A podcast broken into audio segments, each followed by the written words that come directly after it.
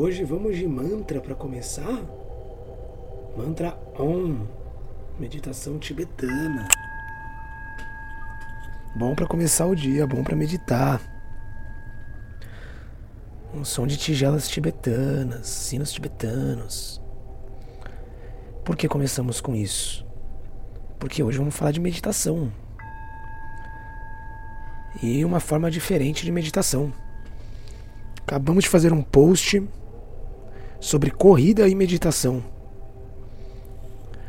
Aqui, normalmente, quando falamos de meditação, vamos falar mais de mindfulness, tá?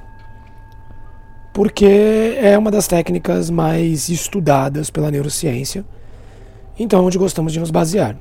Eu sou professor de meditação, conheço aí mais de 50 técnicas diferentes de meditação de diversos locais, de diversas crenças. Mas quando falamos de tratamento, quando falamos de psicologia, de psicoterapias, precisamos falar de mindfulness. E já explicamos em outros, em outros, nunca sei do que chamar essa porra, podcast, talvez, outros áudios, sobre mindfulness, sobre atenção plena, sobre foco, que é o que o mindfulness prega, barra, entrega, né? Que é o poder, o exercício da atenção plena, da concentração, da focalização do pensamento em uma única coisa, principalmente na respiração, ou na posição corporal, no contato de pés com o solo, na atenção plena em si mesmo. E isso é a técnica de mindfulness. Existe uma outra forma de meditação podemos chamar de meditação ativa, que seria uma meditação enquanto você faz alguma coisa, enquanto você pratica alguma atividade. Não que meditar não seja praticar uma atividade, mas quando você pratica uma atividade diferente da clássica do mindfulness. Tá? Eu já citei aqui também o Murilo Gun, que é uma, uma pessoa que eu admiro bastante, tem um trabalho muito legal. E ele deu um exemplo bacana até sobre o cigarro. O cigarro pode ser uma forma de meditação, Longe de indicar isso. Mas fumantes muitas vezes têm um momento meditativo enquanto fumam. Né? A sensação do cigarro entre os dedos, a sensação da fumaça entrando, fumaça saindo, a percepção de relaxamento. Isso é uma forma de meditação, uma forma de meditação ativa. Por incrível que pareça, nada recomendado pela medicina. Mas sim, é uma forma de meditação. E correr pode sim ser uma forma de meditação ativa. Por quê? Ah, e não vamos entrar no, no assunto do, dos efeitos neuroquímicos causados pelo exercício físico, tá? Vamos falar mais disso para frente, também falamos isso em programas anteriores, sobre liberação de serotonina, de endorfina, sensação de bem-estar, né, capacidade de controle de impulsos, melhora de sono e a infinidade de benefícios do exercício físico. Agora, por que, que a corrida pode ser uma forma meditativa? Não que necessariamente substitua a meditação, o mindfulness tradicional, mas é uma ferramenta complementar. Porque correr, e para quem corre de verdade, sabe que metade da corrida está na mente.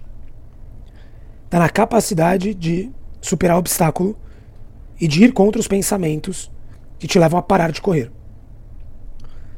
Maratonistas sabem isso demais o quanto os últimos quilômetros e os primeiros são os mais difíceis. Onde você tem que controlar a sua passada, sentir o efeito do seu corpo com aquela passada, sentir sua capacidade respiratória. E no fim, o controle contra o cansaço. O controle contra os últimos quilômetros. E você conseguir manter a passada, em você manter a respiração, em você controlar os pensamentos sabotadores da dificuldade de superar aquele obstáculo. Isso são características também da meditação.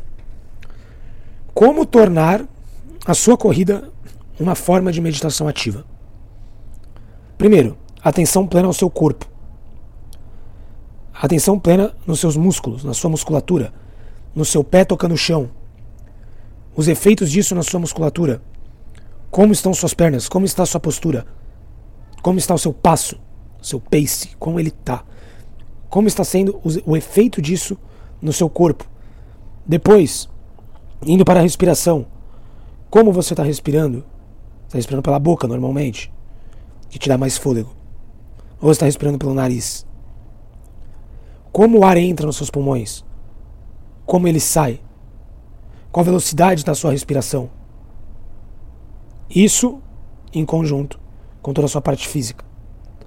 A partir do momento que você consegue correr, controlando a sua respiração, controlando a sua passada e prestando atenção plena nisso, plena nos seus efeitos corporais, físicos, respiratórios durante a sua corrida, se torna uma meditação. Para facilitar esse processo, é legal você correr em um lugar controlado. Então, um lugar que não tenha carros, não tenha farol, não tenha tanto movimento, onde você não se distraia tanto. Um parque é um bom lugar, praia, né, praias vazias, correr na areia, é um bom lugar. Lugares onde você não tenha tanta distração. Tantos fatores que te tirem do foco. E isso também vai ajudar muito na sua corrida meditativa. Caminhada também pode ser uma forma de meditação? Menos. Menos porque você não tem tantos fatores a ser focado. Né? Normalmente a sua respiração vai ser constante. Você não precisa controlar muito porque a caminhada não exige tanto. O seu impacto e esforço muscular também é menor. Logo é mais fácil você se distrair e prestar atenção em outra coisa porque a parte física não exige tanto da sua atenção. Por isso que a caminhada é mais difícil você conseguir um processo meditativo. A caminhada é legal para reflexão. Você precisa pensar numa coisa importante, a caminhada é bacana. Ela te gera vários insights, porque você consegue ir pensando, você vai se abstrair um pouco, você vai mudar de foco durante um tempo, depois você volta, isso vai te gerar novos insights. Então isso é bacana. É legal, a caminhada funciona. Agora, com uma forma de meditação, como um exercício da neuroplasticidade, um exercício de foco, a corrida é uma ótima pedida, uma forma de meditação ativa. Beleza? Hoje o conteúdo foi curtinho, simples, didático, rápido. Aprendam, absorvam e apliquem isso no seu dia a dia. Vocês que já correm, tá aí uma, um ótimo upgrade para sua corrida. Beleza? Um bom dia para vocês. Tamo junto.